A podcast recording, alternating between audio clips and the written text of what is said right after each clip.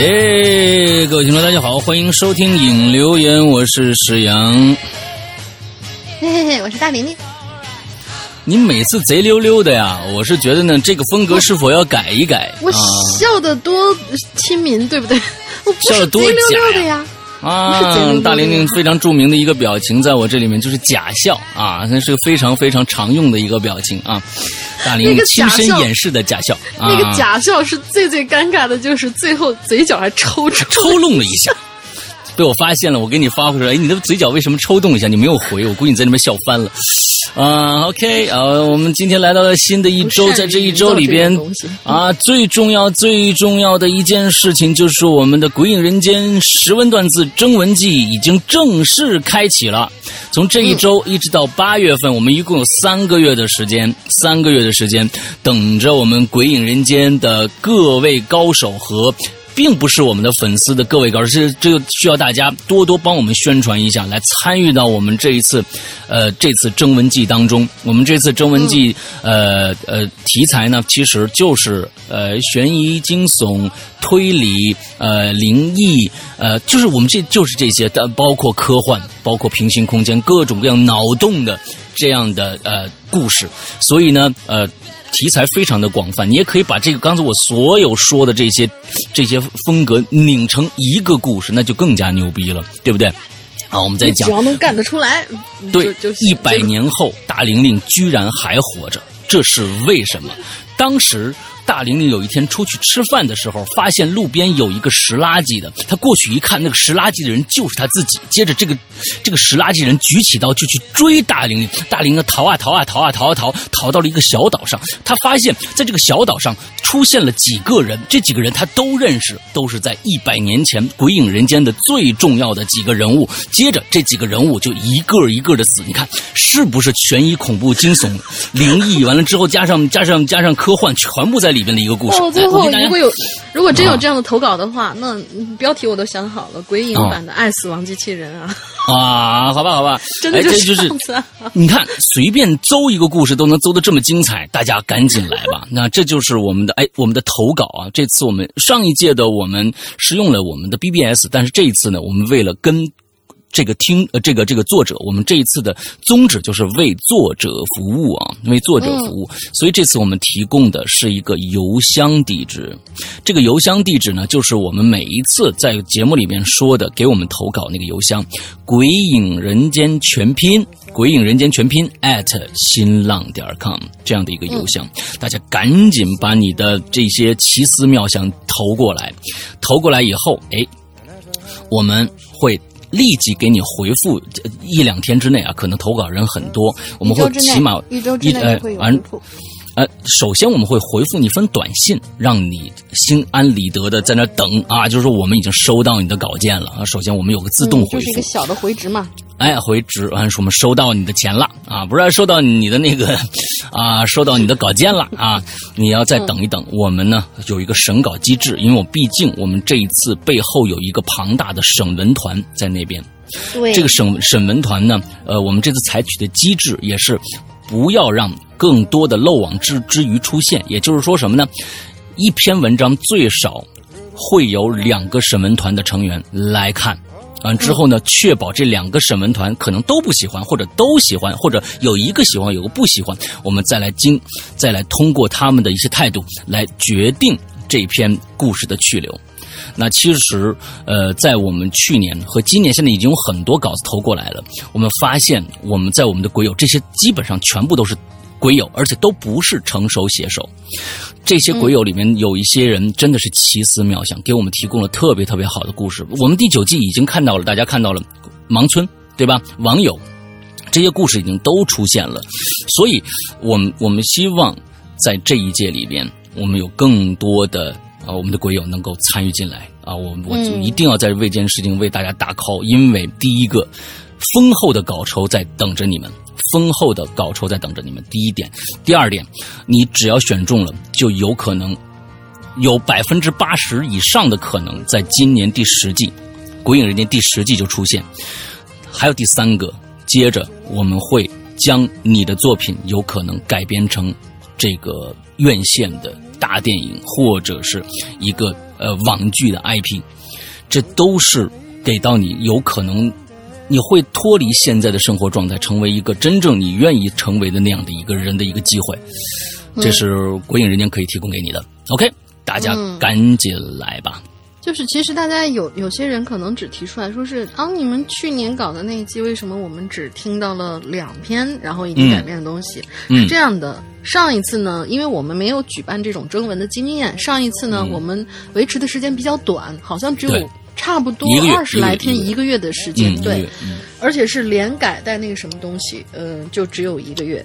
这个时间其实是要凑你的时间，也要凑编辑的时间，两个时间凑在一起，而又凑我们的这个第九季的时候呢，很多很多的这种，就是我我们当时真的是有点。嗯，手足无措的那种那种搞出来，对对对对，然后就是比如说你这一改又要改很长很长的时间，然后我们这第九期马上就要上了，你这个故事能不能用？赶紧用，怎怎么怎么着的？所以就是当时能够用的。能够凑得上、赶得上我们这个第九季的时间的，嗯，三个，基本上差不多就是三个、三个嘛两个的样子。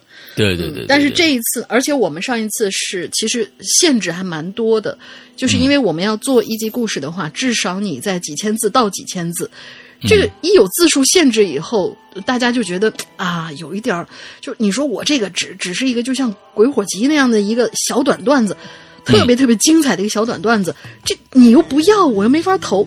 放心，我们这一次是要的，你可以投过来。我们这一次是，就是不限篇幅，然后题材也放宽了，而且我们时间也放宽了，所以你有想法你就大胆丢过来就好了。甚至你可以丢一个大纲过来。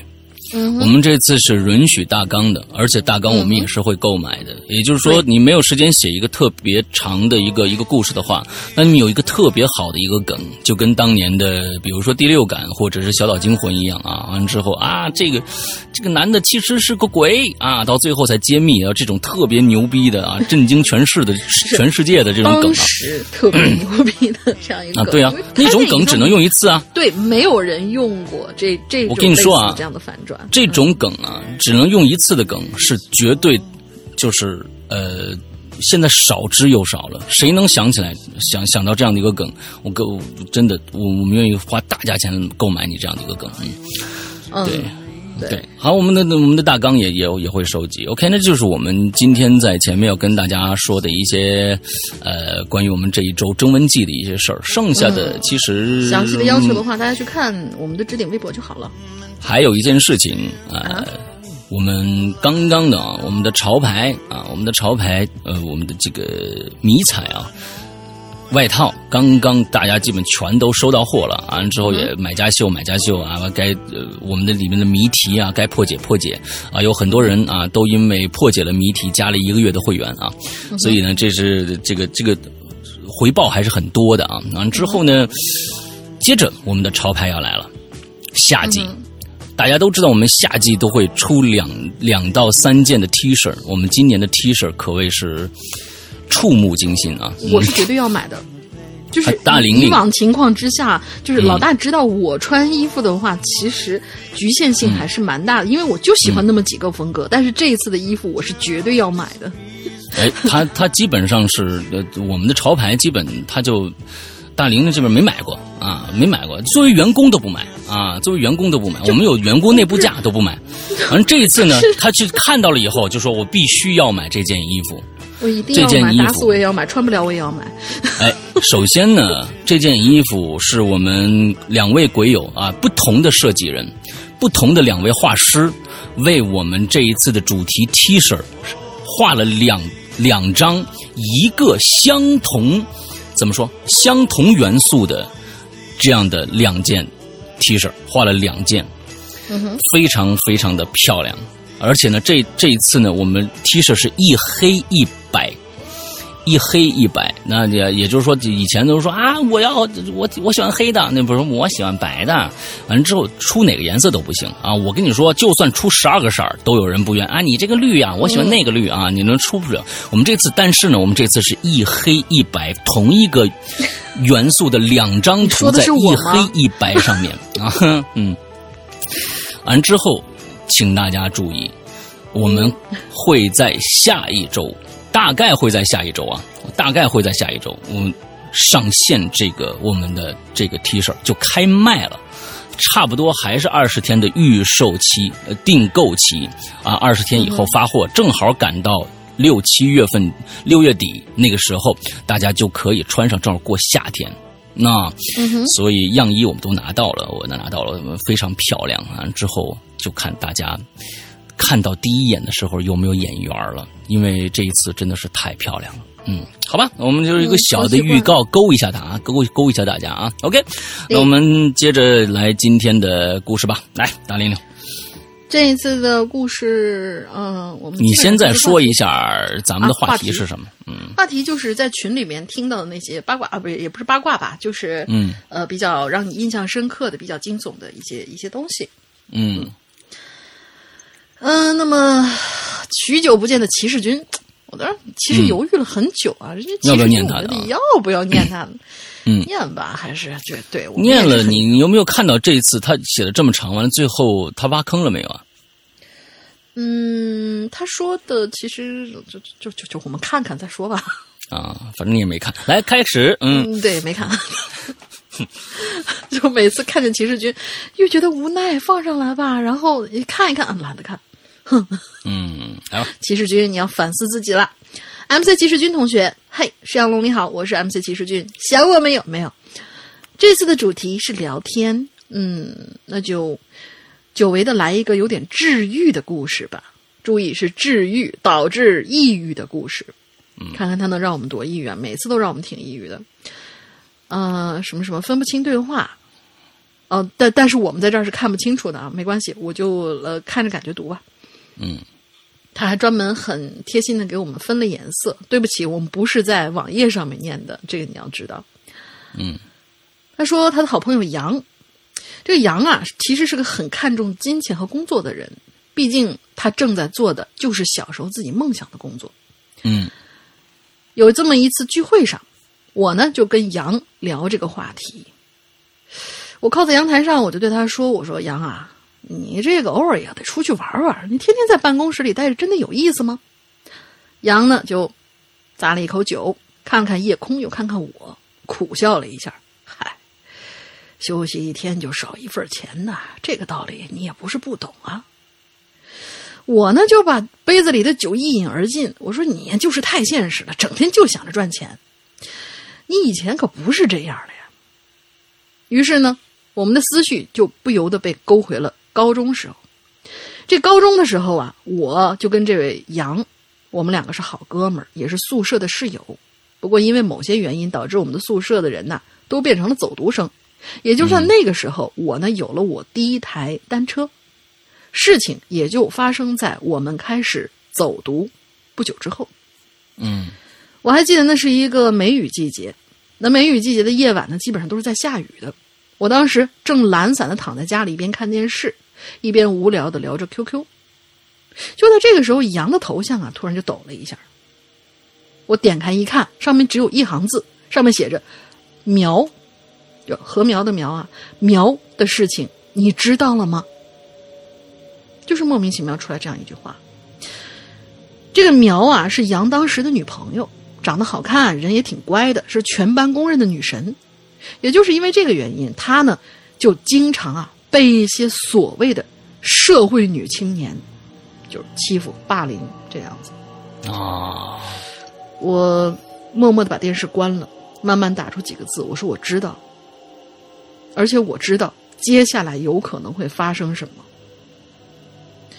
么。”杨就给我回了一句：“他说没人跟我说过，你怎么也没和我说过呀？”我当然是不敢跟他说呀。就像杨这种死脑筋，要是让他知道了，他绝对会跟那些霸凌者拼个你死我活啊！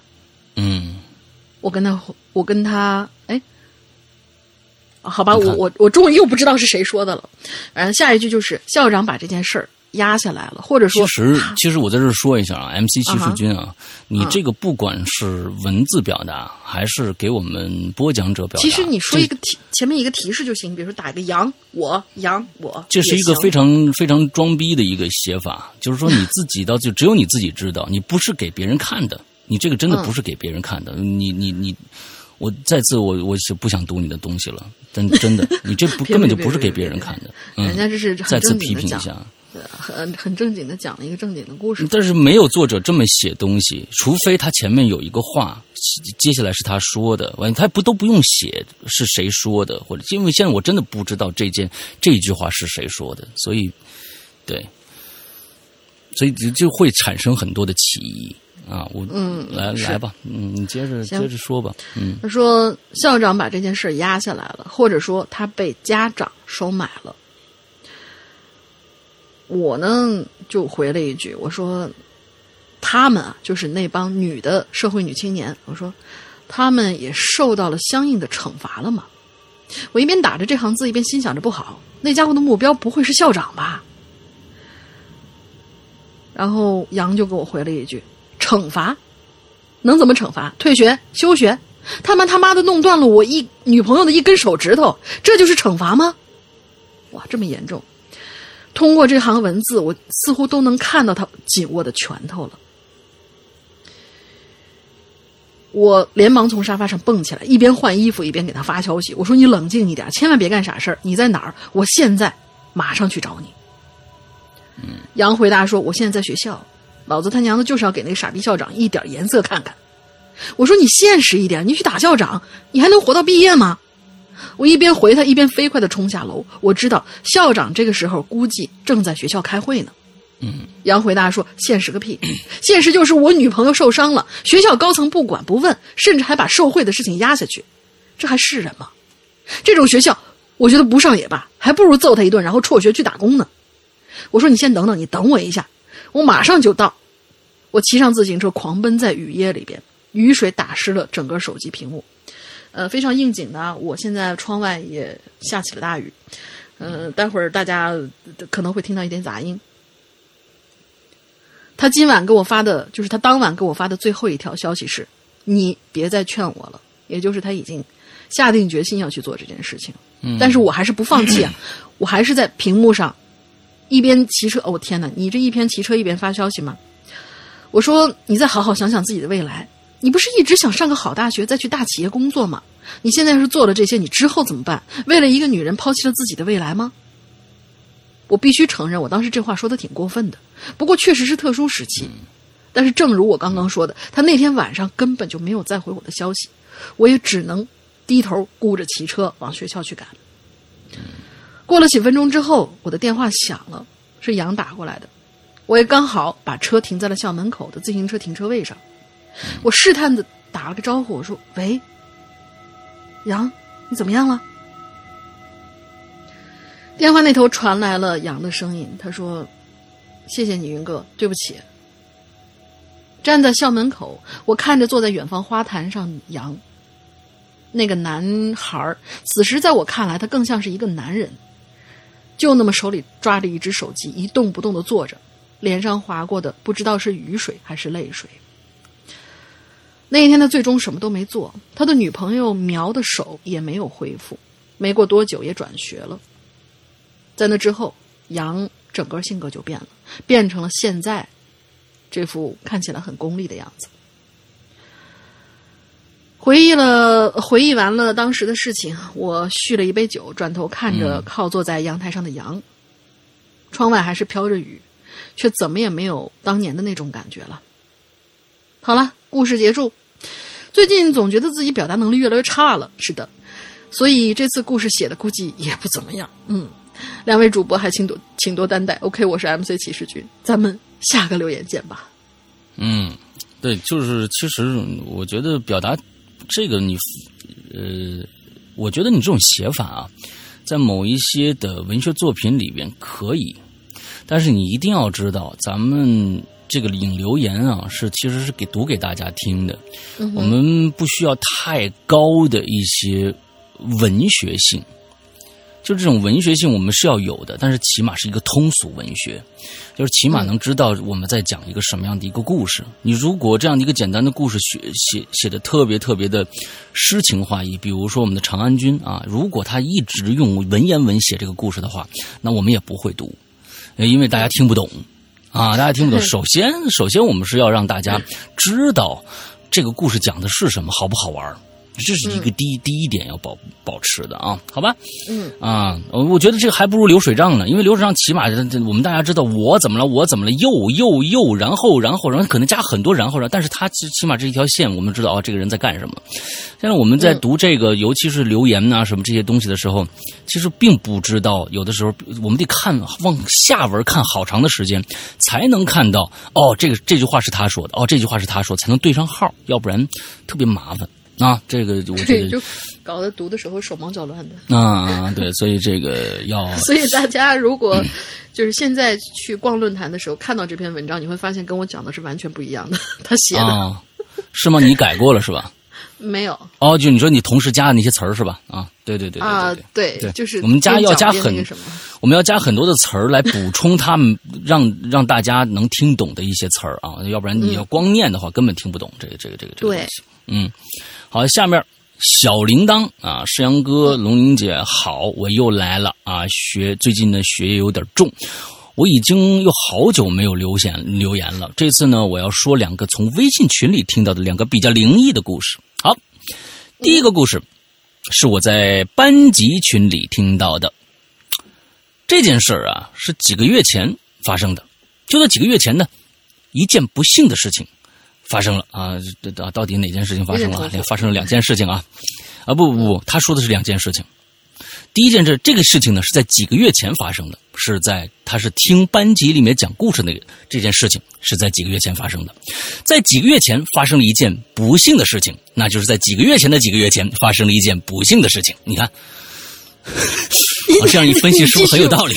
你继续往下吧，人家讲的也是一个严肃的问题啊！好吧，好吧，好吧。对。我朋友的小姨夫啊，因为突发性脑脑出血被送进了 CPU，没几天呢就下了病危通知书。按照他们那边的一个传统，所有亲近的人都要在病人的弥留之际再看他最后一眼。于是呢，在医生同意的情况下，包括我朋友在内所有的亲属都按顺序一个一个单独的进去看望。等轮到我同学的时候，这个同学是个女子，她啊应该是个小女孩她已经是最后一个了。据她的描述，当她刚踏进 CPU 的那一刻，就感觉一切环境都变得不一样了。嗯，四周一点声音也没有，而且充斥着一种莫名的压抑感。她以前也没有这样的经历，以为呢隔离病房的环境都是这样。就没在意，继续往前走。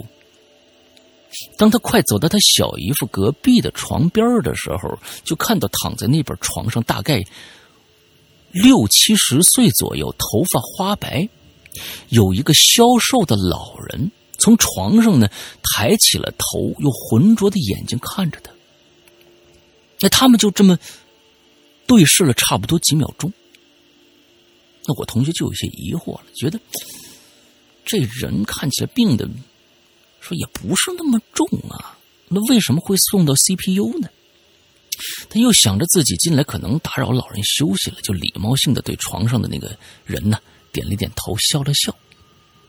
而老人呢也对他笑了一下，然后又躺回去了。那我的同学呢又继续走到姨父的床边，经过一系列的告别仪式之后，就要离开病房。又来到刚才那个老人的病床前，同学就觉得，呃，应不应该跟老人打个招呼什么的呢？那就这么想着，他就把头啊转向床的方向，这么一看，他可就吓坏了。只见床上躺着的，还是之前和他打招呼的那个老人，可是这个老人身上插满了管子。嘴上也带着呼吸机，根本就不可能醒过来和他打招呼。也就在此，又也就在与此同时，所有的声音都向他压过来了，各种机器运作的声音，隔离室外边的声音，他感受到了前所未有的嘈杂，他感到全身冰凉，冷汗直冒，逃也似的冲出了隔离室。他在群里。说这件事的时候，都觉得心有余悸，因为呢，他实在想不明白，那个和他打招呼的人到底是谁？哎，这故事不错啊，这第一个讲的非常的明白。嗯，第二个故事，在说这个故事之前呢，我想问大家一个问题。你看，人家还还有还有有问有答的啊。你们见过兔子精吗？我我见过，我不不不，我是是我们家皮蛋嘛。嗯嗯，你们见过 你们见过兔子精吗？你们想象中的袋鼠精。啊，兔子、兔子、袋鼠、狗啊，三种杂交的精啊，嗯，你们想象中的兔子精又是什么样的呢？哎，先做一个这个设问啊，咱们接着来来，他来解答大家刚才这个问题啊。这个事情是我在去年秋天啊家里群里边听到的，嗯，大概是去年八月底的时候，那我呢？一个住在乡下的婶子，慌慌张张的在群里说：“不得了了，地里闹妖精了啊！这个田呐，没法种了。”大家就忙问他发生什么了。就听他说呀：“说家里的麦子熟了，他呢就想趁着日头好，赶紧赶紧呢把麦子收好了，换点钱。于是他中午的时候啊，也在不停的劳作。”而就在事情发生的那一天，他也像往常一样，只简单的吃了几口饭，那就和同伴呢，就回到地里劳作。打他收麦子收到中间那块田的时候，哎，就看着前面这个麦子里头啊，露着一对兔子耳朵。那我婶子心想着。要还有这么好的事儿吗？啊，打麦子还能打点野味回去吃去？他就拨开麦子，就向那兔子走过去了。就在他慢慢靠近的时候，就看着前面这兔子呀，腾的一下站起来了。我婶子就看着那兔子背对着他，像人一样直立起来。兔子是可以直立起来的呀，兔子是可以直立起来的，全身可以，样子就不一定。那咱们先说啊，像人一样直立起来，那那其实咱们知道，兔子如果要直立起来的话，它就跟松鼠一样，是后腿是曲着的。啊，相当于屁股和腿都坐在地上啊，前面两个爪子完了在那那拿点什么东西吃，对吧？都都是这个样子，对吧？那它像人一样，是否屁股离地了？我不知道啊，我不知道这个地方没说清楚。哎，像人一样直立起来，全身都是银灰色的毛，并且头顶上长着带着獠牙的嘴。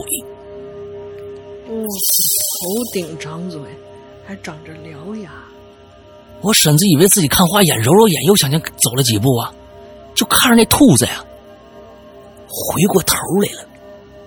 他不回头，你怎么能看着他獠牙呢？啊，就就长在头顶上是吧？哦，我操，那那那我明白了，他不是长在额头上，是长在正头顶上，有一张嘴，带着獠牙的嘴。就看着那兔子突然回过头，奇怪的是，婶子看不到他的眼睛，只感觉到他在恶狠狠地盯着自己。虽然是中午，气温较高，但婶子却觉得自己浑身发毛，身体忍不住的颤抖。他转身想跑，却发现自己怎么也动不了了，就像就想着向自己附近的同伴求救。可是不管他怎么呼喊，在他附近务农的同伴就像没听着一样，继续做着自己的事情。接着。我婶子就懵了，又僵硬的转回头看那只兔子。那只兔子双腿一弯，就向婶子扑过来了。紧接着，我婶子就两眼一黑，什么都不知道了。后来他听人说呀，是一起收割的同伴发现他晕倒在麦田里，以为他中暑了呢，就把婶子抬回家休息。可是这些同伴谁也没有听着婶子在这个昏倒之前呼救。在得知这件事之后呢，家里就赶紧找人去田里做法。在这之后，就再也没发生过什么诡异的事儿了。好了，我的故事就是这样，希望被读到。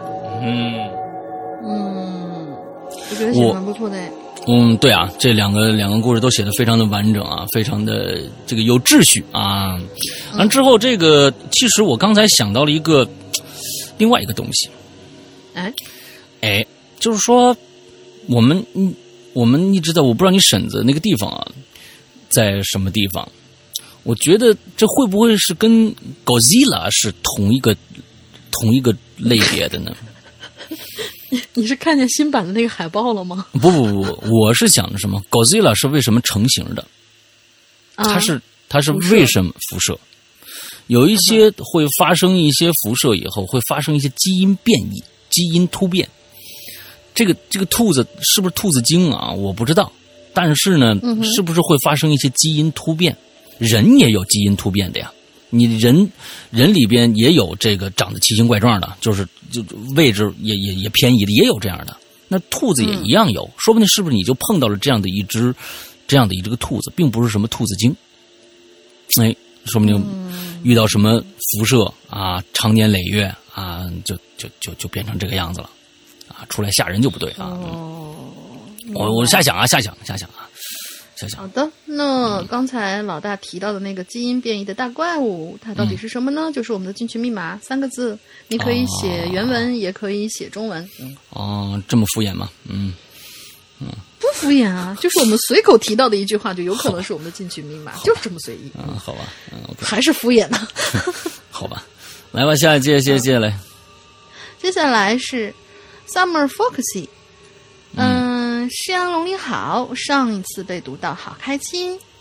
我当时写的是在看《七夜怪谈》的乌龙事件，《七夜怪谈》就是我们的那个叫什么来着？午夜凶铃。不对，午夜凶铃。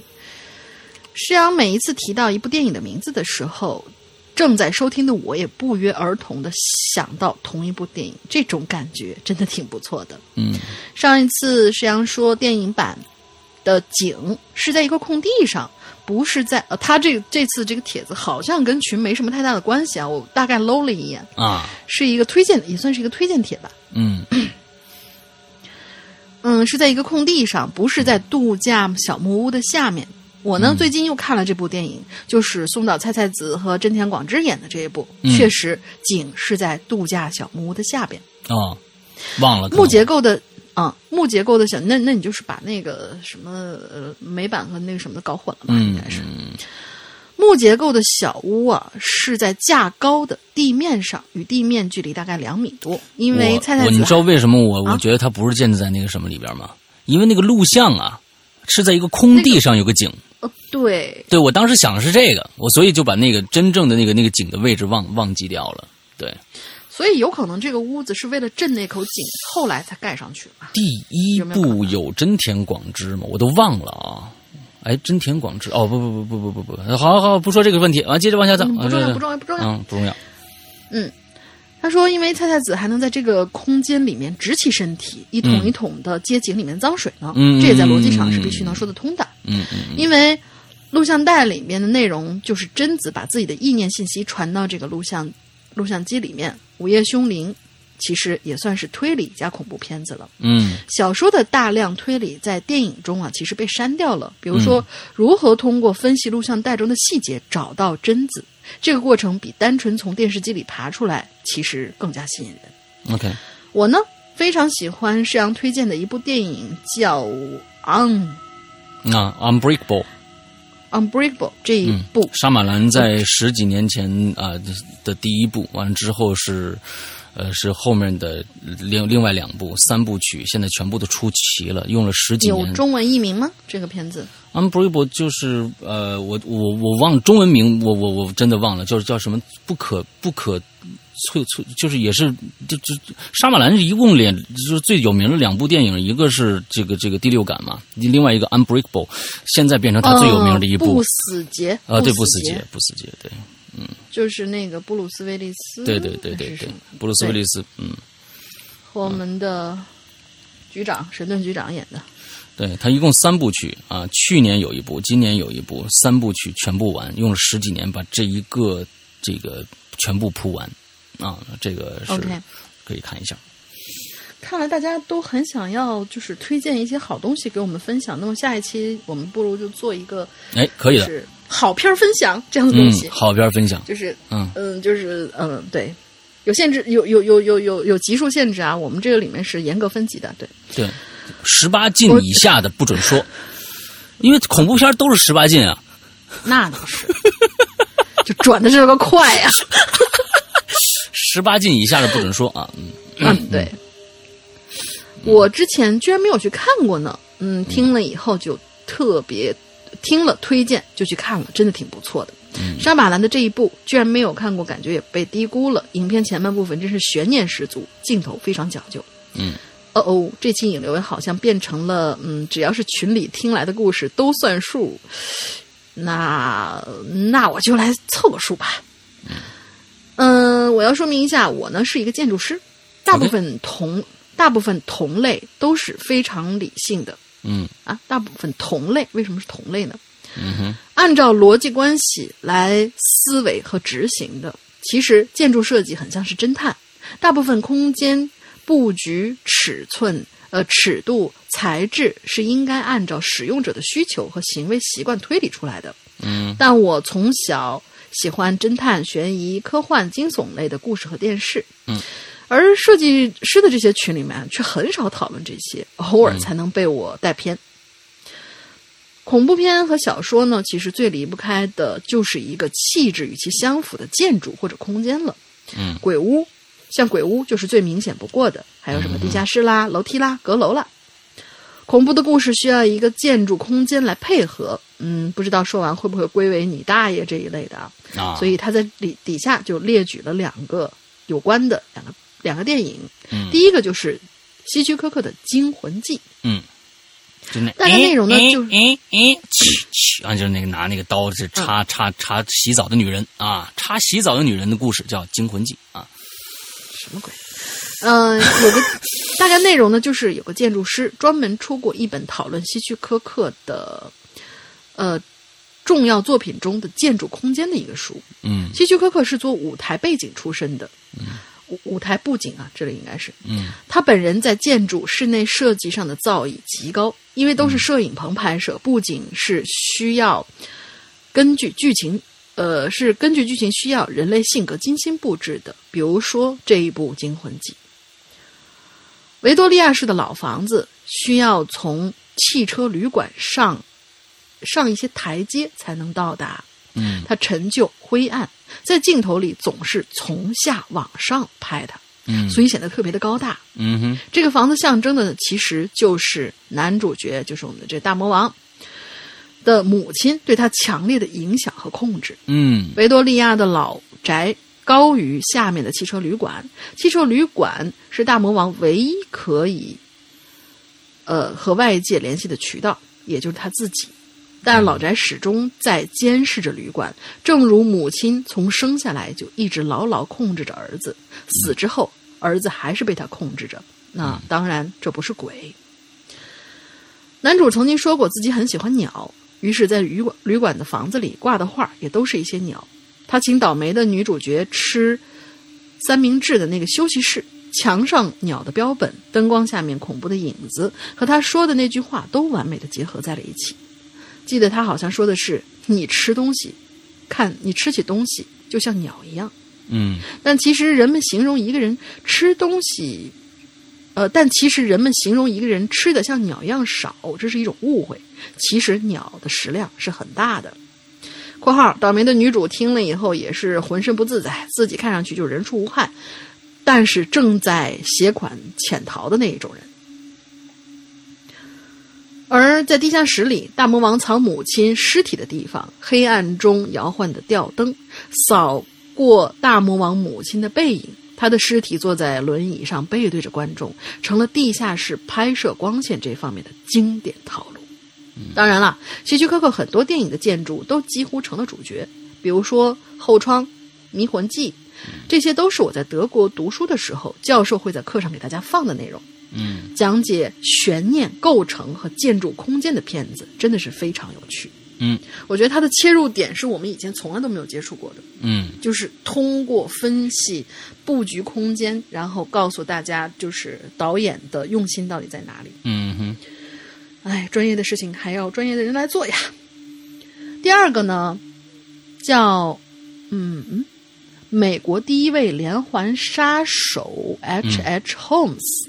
其实翻译过来呢，他也叫福尔摩斯，只不过都叫福尔摩斯，一个侦探，一个是杀人狂。这位双 H 福尔摩斯，活跃在一八八六年左右的芝加哥。跟贝克街那位一样，他也是智商极高，学医学出身的。当时他开了对，当时他开了一个药局，但更多的经济收入是靠长期诈骗保险公司来获得的。他外表体面，举止迷人，给陌生人印象非常非常的好。在芝加哥的世博会期间，大量外来人口涌入城市，这个家伙呢更是大开杀戒。据警察统计，他涉案的，他当时涉案呢有两百多人。但他自己供认，只有二十七人，而他并不是因为杀人被捕，而是因为保险诈骗。他收集受害者的方式绝对是电影套路级的。这个家伙首先是盖了一个旅馆，然后在旅馆里面用来杀人。在设计施工的时候，他屡次更换建筑师、设计师和施工队，一是为了不给结尾款，二是为了让人不能够完全了解他完整变态的室内设计。那旅馆里头有暗道、假的隔墙、隔音墙，有的房间有五个门，有的房间没有门，哪儿都走不到的楼梯、毒气室、陷阱，还有一个带着焚尸炉处理尸体的大地下室，用来处理那些从容的、从容的处理那些尸体。好像这个故事目前正在被马丁·西克塞斯拍成电视剧，小李子饰演其中的大魔王。这里插了一张图。就是这个旅馆的插画图，画的非常的有趣，而且相当的精彩。旅馆插画图画的有趣惊悚。其实这个图我觉得是应该是看细节。这这样，我我我我看一下看一下这个这个这个细节啊，其实有挺有挺有意思的。它这图的原图其实挺大的啊。哎，我看一下我这能不能放大啊？把这个图能不能放大看？应该可以。你再啊，我看看啊。啊。他他他反正有各种各样的，我觉得大家应该去这个我们的 BBS 上看一下这张图，我觉得挺有意思的。在这样这张图里面，一个是它是一个 这个立体的一个立体的一个剖剖面图，完之后呢，尤其是地下室有各种各样的坑，完了旁边还有尸体啊。呃，反正总之就是地下室处理那个就是焚尸的那个地下室嘛，然后进去以后是各种各样的房间，然后暗道夹层，对，呃，莫名其妙出现的楼梯，我天哪，怪不得一批工人是干不完的，这种事情一批工人绝对干不完。对，因因为你你干完了以后就知道这个秘密了，可能只能说是换着来，完有一些暗道里边的一些折旧的一个楼梯，折回的一些楼梯，完了之后估计只只有这个。老板才能看得到，而且这些密道通在哪儿？甚至我估计这里边这张图里面有一些人物，这个人物里面哪一个是凶手，说明都能分析得出来。啊，可以看看这张图啊。OK，下面来到羞涩君，羞涩君啊来了啊！出什什么什么就你羞涩君就直接就就就一开始的时候就是一个对话啊啊，好吧，来吧，来了老弟啊什么之类啊，我看看啊，嗯，这这这这这个东西。来了，阿创，啊是啊，叔叔阿姨，好久没来你们呃没来看一下你们和小林了。哎呦，来就来嘛，买什么东西啊？快把东西给我。嗯啊，完了之后呢，啊，我走进了这个屋子，看了一下小林，他这个故事开的开始的呀，简直是啊。惊天地泣鬼神，加上这个没头没尾啊，比较突兀啊。这个小林好像是紧接上一次的故事，但是呢，其实不管是怎么着，就包括我讲念这个讲故事一样，怎么着都给勾一下。上一次，你要不然这大家就没听过的该怎么办呢？对不对？你介绍一下，哎，你你你这这个是我们是前几期讲过这个故事，我们接着来讲，或者怎么着怎么着，这么开头那简直。这这个有点啊，有点就跟最开始 MC 骑士军犯一样的错了啊！这叫装牛逼啊！嗯嗯啊，我走进屋子看了一下小林，他气色呢还不错，只是大热天戴着一个针织帽，又穿了一件外套，显得跟今天的天气有点不搭。跟林叔叔和林阿姨客套了几句之后呢，呃，我就跟小林一同在他的房间里互相慰问，近些日子过得怎么样？说了一会儿啊，我便问起他最近还有没有碰到过奇怪的事儿了。他说：“嗯，有是有的，只是次数不太多了。”我说：“就问他，我说还是粉红睡衣的女人吗？”嗯，是，但不只是。什么意思啊？你你还碰到其他的那些东西了？啊，之前你在微信找我问这些这些的时候已经遇到过了，但是我当时不太想提。在哪儿啊？接着小林就指了指门外，我顺着他手指的方向问：“还是在家吗？”那他他是个婴儿啊？那那那你方便跟我说说吗？哎，如果你不愿意听，不愿意提起的话，那也没关系啊。小林捧着手里的热茶，不停的用指甲抠着纸杯的边缘。第一次碰到应该是在一年多前吧。那天我从便利店下班到家里已经呃十一点多了，我爸妈应该已经睡了，给大厅留了一盏小灯。我我刚换上拖鞋，莫名其妙就听到外面传出拍打水的声音来了，我就好奇的慢慢走近了一些，但我发现浴室的门是关着的，里面还开着灯。我接着就敲了敲门，我轻声叫了一声“爸妈”，但里面没有回应。当我拉下门把手将门推开的时候。门突然向我推的反方向推过来了，门再次被关上了。当时我被这突如其来的撞门声吓懵了，因为我知道自己又遇到那些东西了，而我只能逼着自己当做什么都没看着，当做什么都没发生，爬起来往房间走的时候，我还忍不住的回过头看了看拿道关起来的那道啊，嗯，回头看了看那道关起来的浴室门。那个时候，我就看着磨砂玻璃上贴贴着一个小孩的影子。我感觉那个东西正在贴着玻璃上观察。当时的我，我只能加快脚步回到房间，盖上被子，假装自己睡着了。呃，那那这是你第一次遇到这这个类似小孩的影子吗？亲身遇到的话，是的。但在这之前，我在梦里也碰到过，特别的相似，但我没看清楚，但我没有清楚看到那个婴儿的样子，只是隐隐约约听到他喊，在喊妈妈。那你之后还碰到过这个孩子吗？有，但是不多了。其中一次是我跟妈妈在大厅里看电视的时候，我突然感觉到背后有人揪我头发，嗯，不是那种用力的揪。是那种一点一点揪，就好像在玩我头发一样。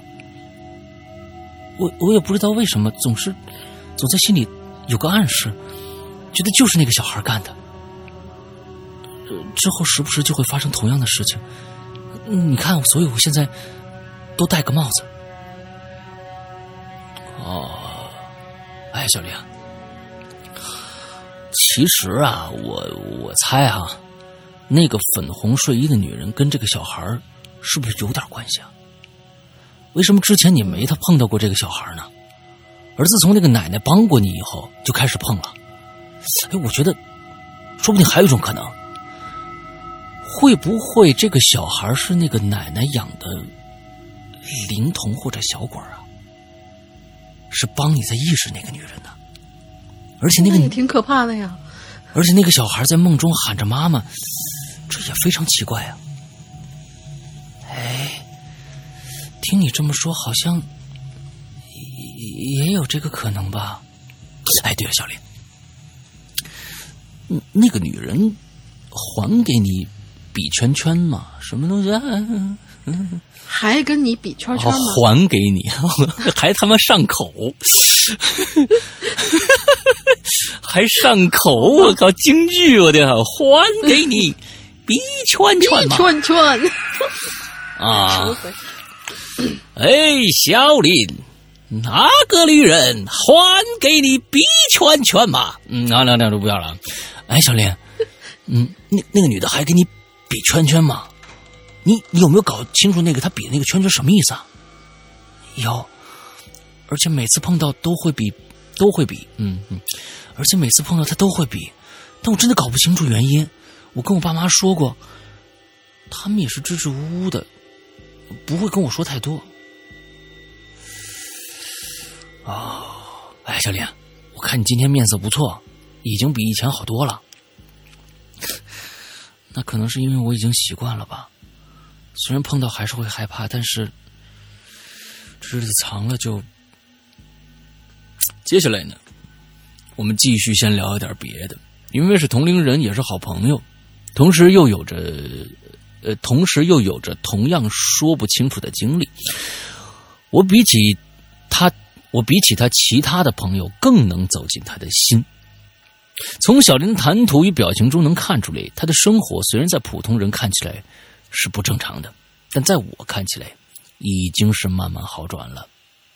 P.S. 由于不能写太多，后续继续在引流员里更新。下次呢会讲到跟他的父母的对话，干货和很多事情的联系都在新一段的对话当中。老大和大玲玲辛苦了，三群在这里起立鼓掌，一定记住勾一勾前面的故事。啊，要不然直接勾两句前面的故事吧。我找到那个帖子了。对，嗯，呃，就是他有一个朋友，我们叫他小林，然后是他的一个就是中学的一个同学，然后小林就给他讲了一些一些事情，就是他在中学的时候、高中的时候，在一个房子里面，经常能看到。一个穿粉红裙子的一个女人在那拽他窗帘一开始只能看到拽窗帘听到拽窗帘后来就被这个女人缠着。再后来他搬了家以后，发现这个女人越来越肆无忌惮的在一直缠着他。嗯，比圈圈不仅仅是对，不仅仅是拽窗帘而且还把他的东西扒拉到地上，窗帘底下还会出现一双脚，甚至蹲在他的那个餐桌上看着他。非常恐怖的一个故事，嗯，对对，非常恐怖的一个故事。这中间隔的这个期数有点太多了，所以就是 勾起来不太容易。嗯，然后之后呢，他外婆帮他找了一个老婆婆，是帮他去除一下这个事儿。嗯，但是发现这个粉红睡衣的女人变本加厉，而且用拳头经常，呃，就是右手的拳头冲他比一个圈儿这种形状。嗯嗯，当时这个故事。他说是还有后续，所以今天就是我们听到他的后续。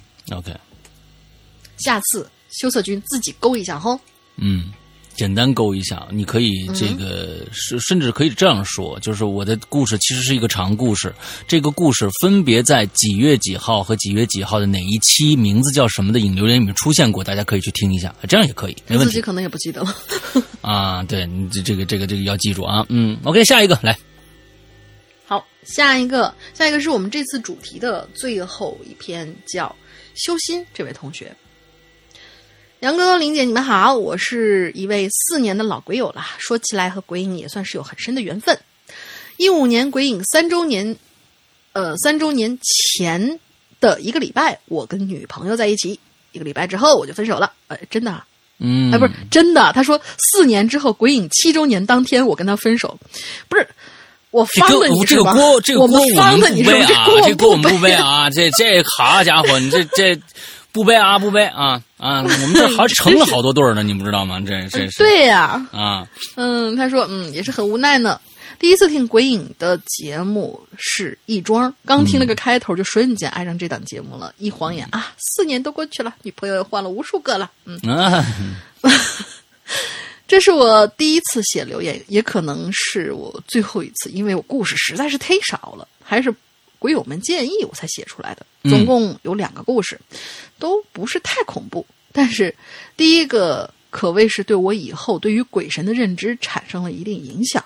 文笔不好，见谅。下面我们开始讲故事。好，第一个故事大概发生在小学三年级的时候，我呢转了学，回到了老家。在当地就认识了两个新朋友，一个叫小新，一个叫小象。嗯，一个周末，我和小新去找小象玩玩了一会儿呢，小象啊就带着我们去他家的菜地里头摘黄瓜吃，哇，好幸福啊！到了地方的时候，我发现他们家菜地里好像有一个东西很奇怪，似乎是一座老坟。然后我就好奇的问了一句，就说：“哎，这谁的坟呀？怎么在你家菜地里头啊？”小象就说了：“这他娘的谁知道是谁的？好死不死埋我家地里头。”反正就是说了这么一大堆很不恭不敬的话。嗯，可谁知道，刚说完这番话以后，他就突然开始吐。当时我跟小西还嘲笑他说：“你活该。”但是这心里头啊，就隐隐有一些忌惮了。黄瓜也不摘了，就直接朝外走。这小象呢，还是不依不饶，边走还边是说骂什么什么该死死了都晚上说你两句怎么了？你这不是那是什么什么之类的，就纯粹是作死的孩子。而还没说完，就直接开始趴在路边的沟里头，更厉害的狂吐了起来，吐了大概有一两分钟。这可把我们吓坏了，直接撒丫子就跑了。我跟小新，从那以后有一段时间，我看到坟都会快点跑过去，生怕他给我们找一些不痛快的事儿。就在这件事情发生后不久，我呢又遇到了一件事儿，而且持续的时间还比较长。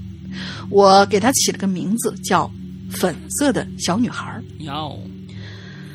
首先介绍一下我们的学校啊，是学校是我们大队的那个村子里，呃，学校是在我们大队的那个村子里，也就是一个管理周边小村子的一个大村，而不是乡镇。校门口呢是一条大马路，东西走向的。我们班是在教学楼的二楼，这是前提。当时我上四年级，是上半学期，呃，呸，上半学期。学区某一天，某一天轮到小新做值日了。嗯，我跟小新什么都是同学。我呢在楼道的外面等他。无聊的时候，我就发现这楼道里头突然冒出来半截砖。嗯，就想着谁呀闲了把这砖给拿上来，就想着待会儿把它剪下去，然后拿下来丢掉。谁知道刚捡起来那一瞬间。就我脑子就就突然抽了一下，我就想着拿着下去多累呀，反正现在放学没人，直接扔下去不就得了呗。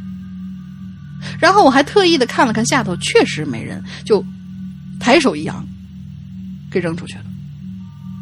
但是。谁知道这砖头就在脱手的一瞬间，我就瞬间发现楼下竟然出现了两个穿粉色校服、背着粉色书包的小姑娘。哎呦，一大一小，大的跟我年纪差不多，小的可能也就四五岁。我靠！我吓坏了，我想喊他们，但是我突然就发不出声音了，只能是眼睁睁的看着那砖头朝他们飞过去。还好。那砖头啊，没有砸到他们，但也是几乎蹭着他们的后脑勺掉下去的。我是吓得出了一身的冷汗，生怕他们会过来找我事儿。但是没想到的是，他们竟然一点反应都没有，就那么走了。当我回过神来的时候，跑到楼下，我发现他们已经快走到校门口了。我就想追上去问问他们俩有事儿没事儿啊。可是就在追的过程当中，这两个小姑娘竟然就在我眼前，毫无征兆的没有了，消失了，不见了。哎嘿，我就愣在原地，我就我不知道该怎么解释眼前这一幕啊！一直到小新过来叫我回家，哎，该回家了，大象，嗯，对。我原以为这件事情啊就这么结束了，但是没想到七年之后，我高二的时候，居然又碰到了类似的事情。那天我在教学楼里的栏杆上百无聊赖的趴着，望着外面，眼睛的余光呢就不经意的看到了，应该是身边，我觉得是，有出现了两位身穿粉色衣服、背着粉色书包的小姑娘。起初我没有在意。但是等到他们走到我的正前方的时候，哎，我就突然有一种很熟悉的感觉，就像是七年前一样，我一动不动着盯着他们，眼睛都不敢眨一下，就想着七年前的事儿不会重演吧。果然，这俩小姑娘没让我失望，她们又在我的眼皮子底下毫无征兆的消失了，不见了，没有了。留下我一屏幕片，留下我站在一个人站在原地发呆，而现在，又一个七年过去了，他们果然没有让我失望。前段时间，我居然又看到了他们，仍然还是那个岁数，还是那么高，还是那身装扮，依然是在我视线中突然的，就你们都懂的，刚才那三个词儿，嗯。我自始至终不知道他们是谁，也不知道他们为什么每七年会出现一次。七年之痒吗。但是，呃啊啊，七年之痒。七年怪谈，七夜怪谈，七 year years 怪谈。对。但是说实话，我对他们已经没了第一次见面时候的那种恐惧，反而还有那么一丢丢的亲切。那心想着，毕竟这么多年在外头，他们也算是我能见到的真正的唯一的同乡了吧。哎呦我天，这个话说的好 好好心酸啊！冷，对，好冷，嗯，凉凉的。以上呢就是我遇到的事儿，写的不好，请见谅。如果可以读到，那真是我的荣幸了。祝杨哥林杰身体健康，鬼影蒸蒸日上，谢谢。好，嗯，这小女孩七年奇怪的，七年来找你一次啊，那也也挺好，嗯。接下来的是我们上一次的这个《影物语》啊，剩下的两个故事没念到的，所以呢，我们在这儿给它补过来啊。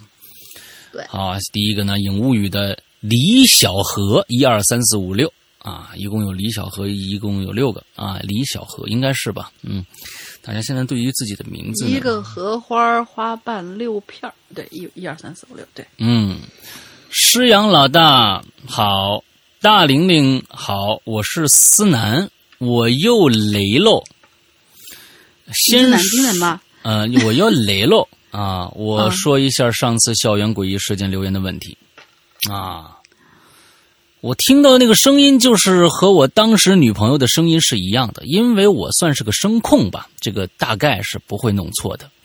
咦，很态什么东西？咦，变态？对。大概这个意思。啊，好吧，嗯，什么什么呀？这个？啊，所以就是说，这个这个故事啊，我记得好像是上一次去去那个他在校园广播站里面，呃，不是，是在是一个在校园广播站里边说是要放歌，还是就听到那广播站里面有呼叫的一个声音。然后他上街的时候，有一次电话响了，就有一个女人跟他说话。哦，结果那个女人的声音和他后来女朋友的声音是完全一样，说了一样的话。哦，OK，对，好的，好的，好的，好的，就是那个变态，嗯，啊，就是那个变态啊，嗯，好，嗯，原本呢就想过来怒刷存在感的，但最近呢一直忙的妈妈都不认识。对你这个这个语序啊，但但最近一直忙的妈妈都不认识了啊。今天总算是工作告一段落，我就屁颠屁颠跑来留言了。毕竟我又骚又骚不过企鹅，只能靠着刷刷影留言保证一下存在感。啊，确实骚不过企鹅。看到这期主题的时候呢，我就想到了我小时候的一件事儿，说不上恐怖，只是有一些诡异吧。又想写恐怖一点，那咋办呢？嗯，编呗。好，看看他怎么编啊？人家说了，人家是编的啊，不是真的啊。对啊，可能根据一些史实进行了一些合理的和不合理的改编啊。那是我上小学六年级的夏天，家里刚刚装修好房子，空着在那儿呢，留透透这个甲醛什么的，也就没住进去。我们一家啊，还住在老房子里。某一天呢，老房子停水，呃，晚了，完了，大夏天，大夏天，你能不能加逗号什么的？完了，大夏天晚上不洗澡也不成啊？到底什么意思？完了，这下子完了，逗号。大夏天晚上不洗澡也不成啊！我们一家子呢就去新房子洗澡，但是那房子还只通了水没通电，所以呢乌漆嘛黑的。这个新房子呀，在顶楼，啊是复式楼啊！你看你们家还挺有钱啊，楼上楼下各是这个二室两室一厅一卫，你看都多多有钱，而且呢两个卫生间刚好是正对着的。上下正对着的啊，不是左右正对着的啊，那那有什么用啊？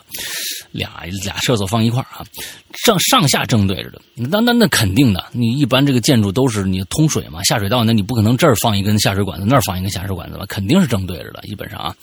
我爸妈在楼下洗澡，我和我的双胞胎哥哥，哇，你们家好齐全啊！天哪，双胞胎哥哥在楼上洗澡。哎，我哥呢是突然想皮一下，跟我说。哎，要不咱吓吓咱妈吧？啊，咱爸妈吧，真咱们躲起来，咱们躲起来，然后大叫一声，让他们上来找咱们，怎么样？我顿时觉得这个这个玩法实在太高大上了，从来没玩过啊！你这都什么呀？我天，那到底玩过没玩过？我顿时也玩心大起，想也没想就同意了。我们俩光着，蹑手蹑脚的。他们没光着，我不知道光不光着，反正他也没说要穿上衣服，正在洗澡嘛，对不对？正在洗澡，他们想，忽然想到这种玩心大起，可能是不是顾不上穿衣服啊？咱们先那个脑补一下，没穿衣服啊，我们先蹑手蹑脚的走到护栏那里，往楼下看。哎，发现我妈呢，坐在楼下的沙发上玩手机，我爸不在。楼下浴室里有水，有水声，应该我爸是在洗澡呢。我们一看这个情况，这叫机会来呢。于是呢，我和我哥就光着 躲到靠近厕所的那间房子的壁橱里，商量好了，由我哥大喊一声，吸引爸妈上来。就在我们刚刚躲好的时候，我突然就听到一一个尖锐又显得惊慌失措的童声喊道：“妈妈！”但那好像不是从我们隔壁壁橱里我哥的声音。哎，当时我心里还想：“哟，这小子装的这么像啊！”随后呢？我就听到楼下卫生间的门猛地被撞击到墙上的声音，紧接着我爸的声音吼了出来：“儿子，出事了！”然后是咚咚咚上楼的声音，我就听见房间隔壁的卫生间的门伴随着我妈颤抖的一声：“暖呐，崽子！” 你你们家就是爸妈都管你们叫崽儿吗？崽儿啊！嗯，崽子啊，狗崽子啊，什么这这狗崽就的那个崽就是这个崽啊，崽子怎么了？就是卫生啊，就大概是这个样子啊。卫生间被拉开了，也许是我妈声音一下吓到我了，立刻从壁橱里光着我就出来了，然后哈哈大笑，和我哥一起光着走出房间。至今我也忘不了那一霎，我爸妈的眼神，透过窗外的月光。我依稀的看到我爸妈眼神由绝望死灰变成惊喜，再转变为滔天愤怒。记忆中的是我和我哥挨了一顿我爸的，我唯一挨的我爸的一顿打。后来平静下来，我眼泪汪汪的问我哥：“你为什么要叫的那么吓人呢？你看你把爸妈吓的。”可这个时候，我哥一脸惊讶的说：“我我。”我没叫啊，我我我我没叫你，我以为你你你叫的呢。这个时候，我妈过来安慰我们了。好了，别哭了，你们也真是的，这种事情能开玩笑吗？再说，开这种玩笑也不能光着呀，你还装的那么像，你存心想吓吓吓唬我我我和你爸是不是？你看看你爸也是光着出来的。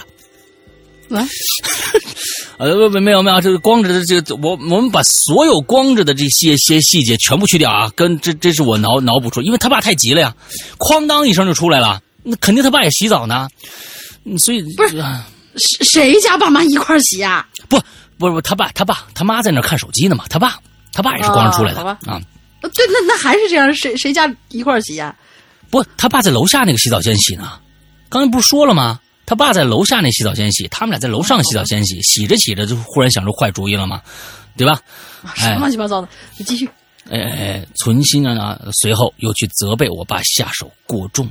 可接下来我爸说的话，让我们娘儿仨如坠冰窟。我跟你说啊，确实是这样。刚才我觉得很奇怪，父母不可能因为这么一个恶作剧，有史以来第一次打你们。一定是有其他的事情发生了，这是肯定的。所以刚才我想问，不至于啊？他就由恐怖变成了那种释然，再接着又变成震怒，这种表情过来，一定发生这么个大事儿，才才才才会出现这种事儿的啊。嗯，我爸接着他不是不是我爸，他爸啊，他爸接着双胞胎他爸就说了：“你以为这么好骗啊？啊？我我听到的声音是从窗外发出来的。嗯？我一眼看过去，正好看着老大头朝下就掉下去了。说到这儿，我爸也感觉感觉哪儿不对了。那么，如果说我和我哥那个时候都是好好的躲在壁橱的话，那他看到的是谁？这个时候我们也没心思洗澡了。我爸妈，你其实啊，对于北方人来说啊，可能有点不好理解，就是为什么这个洗澡比吃饭还重，还重要？洗澡为什么比吃饭还重要？这个对于南方人来说，尤其是广东啊、海南呐，我就因为在在海南那边生活时间太长了，真的有时候洗澡比吃饭还重要。就是他们就有这么个习惯，回去必须冲一下，要不然今天就过不去了。那这就解释一下啊。这时候呢，我也没心思洗澡了。我爸妈呢，互互相对视一眼，似乎是想到了什么，急急忙忙就带着我和我哥离开了新房子，而且再也没有提起这件事儿。等到正式入住新房子的时候，我发现偏厅的某一个桌台子上供了一尊菩萨。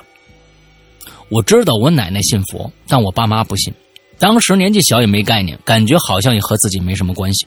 后来我和我哥逐渐长大，有一次我看到那尊菩萨，就感觉很好奇，就问我妈为什么家里要供个菩萨呢？我们不，我们不是不信这些吗？我妈就问，还记不记得你和你小时，你哥小时候光着吓你爸那件事儿了？啊？不要老强调这两个字。直到那个时候，我才知道这尊菩萨的来历。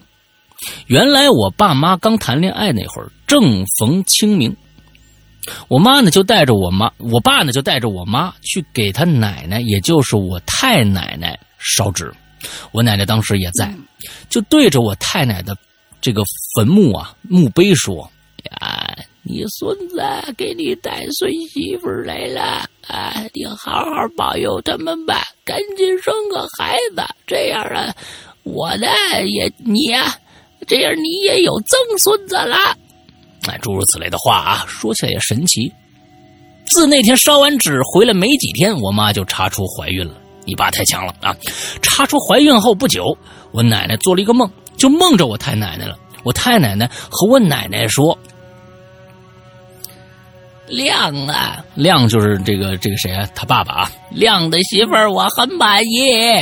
我本来呀，给他就是给给他给给我妈啊，就给这个这双胞胎的妈妈，给他准备了买买三个儿子的钱。可惜钱掉了一部分，只够买俩的了，我就干脆给他买了个双胞胎。嘿，可惜呀，另外那个孩子也跟着，也想跟我走啊，但是我没钱买他呀。哎呦，哎，在那边是买孩子的，你知道吧？你看看，哇，啊。一直在和我奶奶太唉声叹气，说着这些话。后来我奶奶醒了，把梦和我爸一说。等到我妈肚子大了去做 B 超的时候，发现真是个双胞胎。自那天洗澡发生的事情以后，我爸妈突然想到这件事情，第二天就去找我奶奶了。我奶奶说：“可能是那个没有被买走的孩子，也想成为你们的孩子，可惜没缘分吧。”得嘞，我我去庙里给你们请一尊菩萨回来吧，你供在家里头啊，希望菩萨能保佑你们，也能保佑那孩子啊。好了，故事就到这结束了。只有我和我哥下光着下我爸妈那里和我妈烧完纸回来怀孕是真的，其他的情节都是我现编的，嗯，图一乐呵。不过话说回来，虽然开始的时候不就是说是编的吗？哇，那这编的是非常好的，非常非常好的哦，就他来参加比赛，非常非常好的啊，不错啊！你要把光着这件事情编进去就更好了啊。不过话说回来，虽然我至今仍然不信任何教，但我还是保持对任何事物的敬畏之心。对了，这次呢留言就到这里，呃，认识鬼影五年有余，希望他还能再陪我五年、十年、二十年。啊，乃至更久。下次碰到有趣的话题，继续留言。如如果没有我能留的，嗯，扶我起来，我还能编啊。好，你这编的真的不错，真的不错。啊，这些里面都在情理之中啊，这这这个，而且这这种事儿，这真的挺好玩的啊，这这很好啊，有三个孩子，又把前面这个这个事儿又给遮回来了，非常漂亮的故事，来吧，今天我们最后一个，嗯，好，最后一个同学叫七海，山哥大玲玲安好，初次留言，我是潜水两年的鬼友七海，是一个品牌设计师。平时做东西的时候呢，鬼影就是我的背景音乐啦，我的 BGM。看到这期影留言主题是影物语，就让我回想当回想起来了人生中第一次的奇怪体验。之所以说是奇怪而非灵异，是因为我呢暂时还没有办法去定义它。在此啊，我需要先交代一下这件事情的场景，那就是我的卧室。那个时候，我父母都是昆明某个纺织厂的职工。嗯，我们所居住的房子呢，也是单位分派给职工生活区的宿舍。嗯，大概五十多平，一室一厅。一进门就是一间不太大的厨房，然后是客厅，最里边是带着阳台的卧室。我父母平常管教我呀是比较严厉的，早早的就让我学习独立。三岁之后呢，我就是一个人睡了，睡在自己的小卧室里，用层板，呃，我那个小卧室啊是用层板儿先将原先的客厅隔了三分之一的空间，另外三分之二则是我父母的卧室。哦，为了节省空间，我的卧室呢是没有安装门的，只有母亲剪裁的布做成的门帘儿。嗯，我的小卧室是长方形。短边的两侧分别是窗户和门帘儿，就是门。嗯，长的一侧呢是我的双层床，另一侧写字桌和衣柜并排安放。好了，大概就是这么一个布局。废话不多说，这就给大家带回到事件发生的那天夜里。那是我小学四年级时候的某一个周末的夜晚，白天和父母外出。再回到家的时候啊，已经是晚上十点多了。一番洗漱之后，终于爬上了我的那个很舒服的双层床。我一般呢都是睡在下层的，上层则是用来堆放被褥，还有我的各种各样的布娃娃，应该是女女生吧？嗯，有那么多娃娃。那个时候我还没有完全克服对黑暗的恐惧呀。这个屋里只要是伸手不见五指，我就怕的无法入睡，所以总是习惯呢把那窗帘拉到一半好让月光能透进来，让屋子没那么黑，这样就能安心入睡了。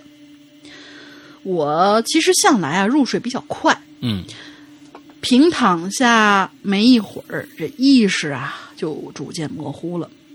起初的时候，不知道是眼睛没有完全闭上，还是已经在梦里了呢。我就感觉我自己依旧能够看见房子里的摆设，能够看见月光洒落在书桌上，因为最上层呢是玻璃台面的关系，月光反射到衣柜的左半边而右半边呢则是在黑暗之中。不知道怎么回事我的视线停留在了衣柜的方向，好像被什么东西吸引住了。我盯着看了很久，这衣柜感觉还是熟悉的衣柜，没有什么特别之处。慢慢的，我有点疲倦了，眼神也开始涣散了。而就在这个时候，我隐隐约约的看到衣柜的前头出现了一团黑影子，而且还在逐渐、逐渐的扩大。我连忙定了定神仔细的观察。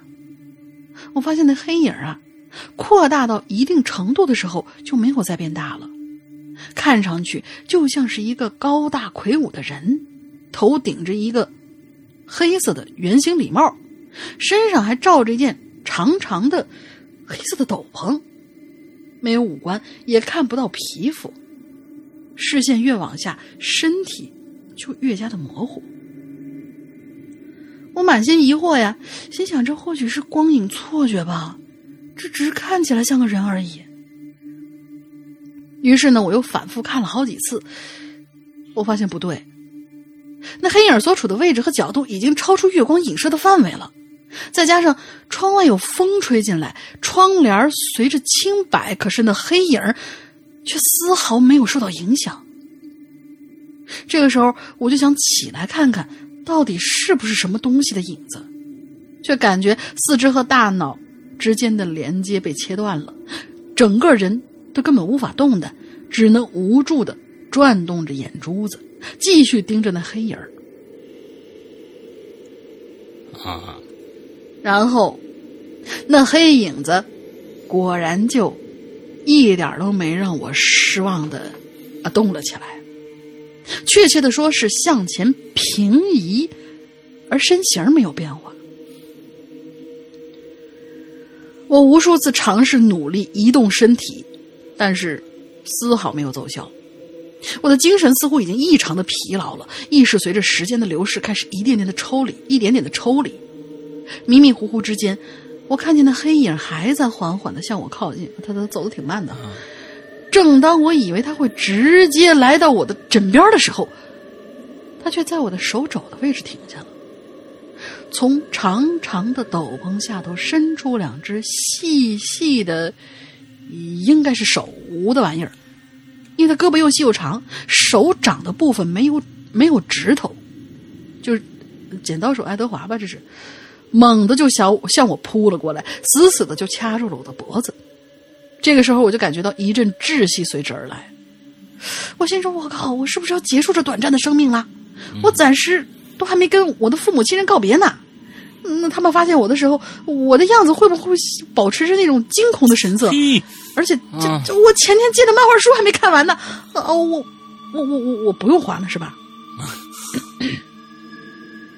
窒息的痛苦激起了身体本能的反抗，在恢复身体控制的瞬间，那脖子上的压迫感也消失了，喉咙发出了用力呼吸时挤压声带的声音。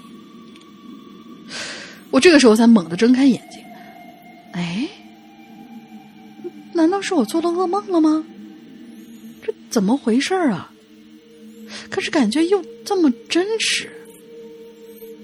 我没有立刻起来，贪婪的呼吸着久违的空气，把 把房间环视了一遍，哪里有什么黑影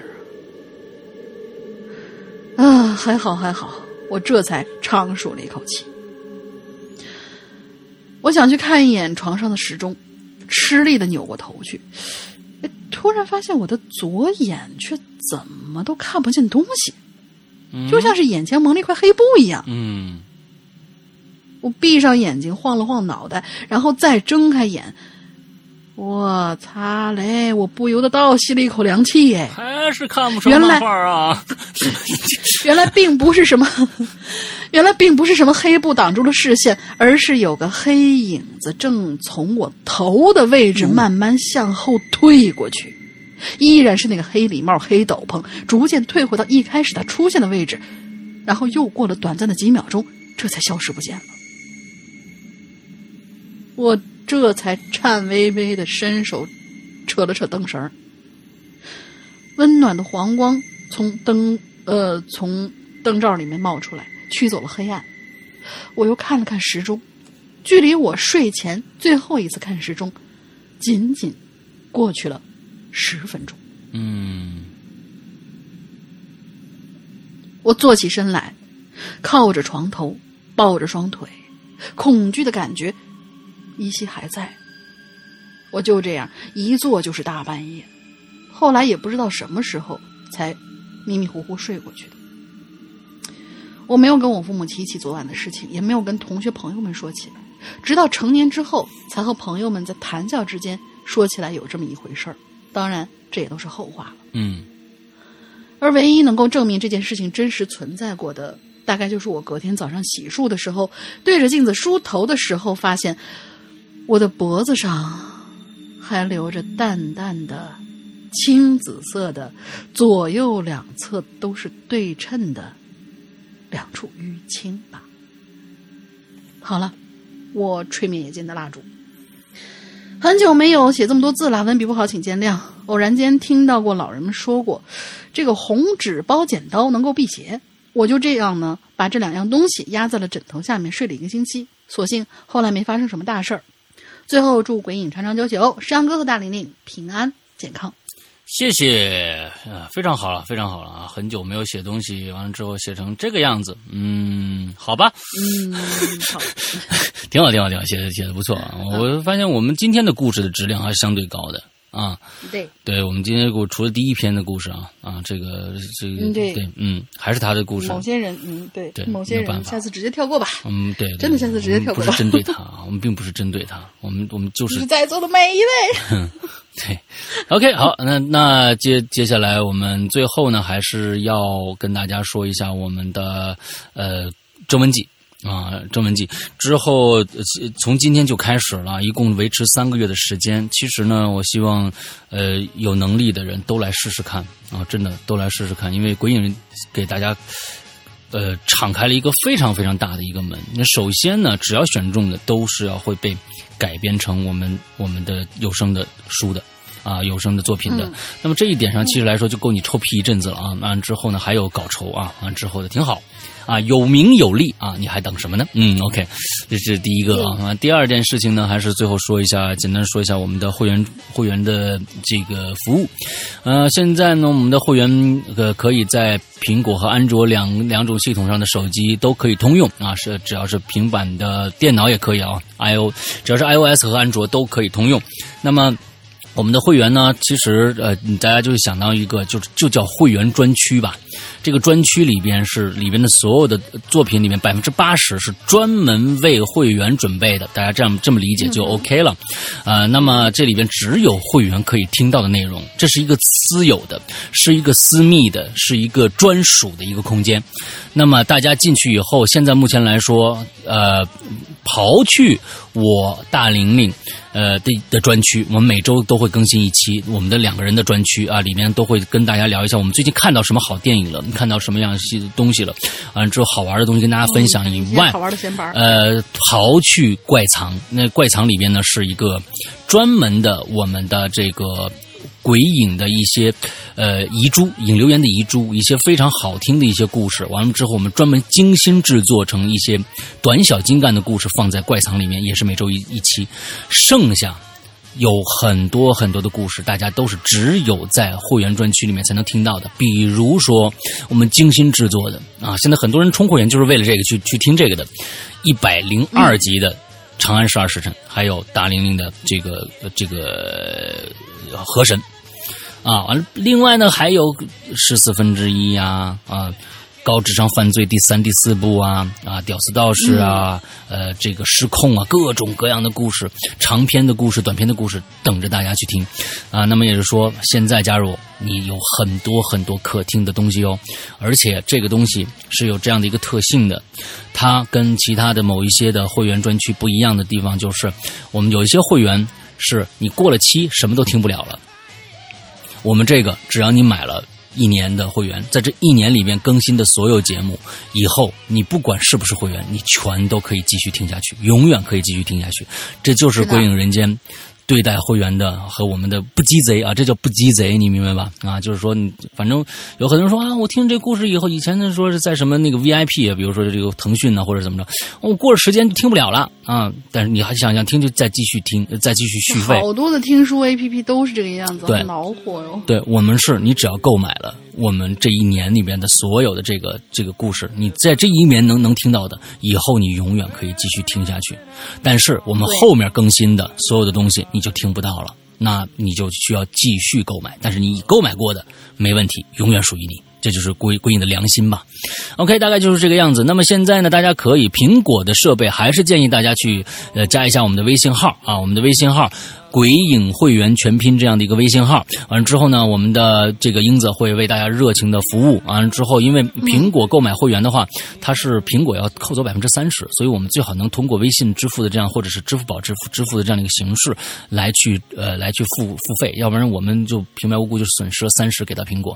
完了之后，安卓现在呢也一样，安卓现在大家可以去我们的呃新浪微博啊，新浪微博上面鬼影人间新浪微博，呃上面去搜一下呃。呃我们的帖子里面有我们的二维码，一扫那二维码就可以下载。剩下的呢，比如说 vivo 的、OPPO 的、呃百度的、呃还有这个这个豌豆荚啊这些主流的啊，因为安卓没办法，它它商城实在是太多了，我们也只能上几个比较主流、相对主流的一些 APP。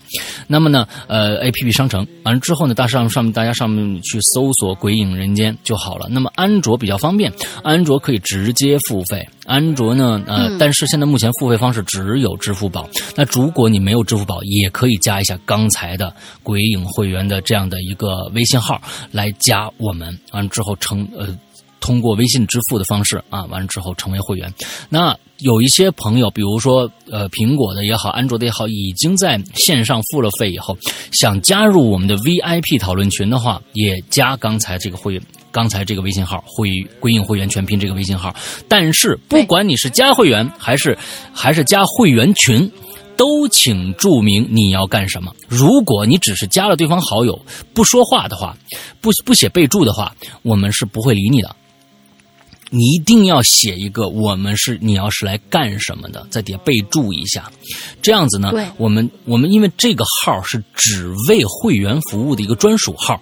因为太多其他的一些东西了，没有办法去在会员。现在你看，我们有三个大群了，一千多人，呃，就是来来来来来来管理，其实也很很很麻烦。完了之后，有一些各种各样的问题出现。那我们这个号呢，只是为了会员服务的，所以请大家一定注意这个问题，好吧？OK，大概这就是关于会员的一些一些这个大家一些细节吧。OK，那今天的节目差不多了，大玲玲还有什么样的问题吗？赶紧投稿啊！投稿，别的没有，别的没有啊。OK，好，那大玲玲现在正在我们的会员专区更新她的最新长篇《坏小孩》，最新长篇《坏小孩》已经这个更新了三集了啊！赶紧去购买你们的会员，之后我们就可以听到这个故事了。OK，那么今天的节目到这结束，祝大家这一周快乐开心，拜拜，拜拜。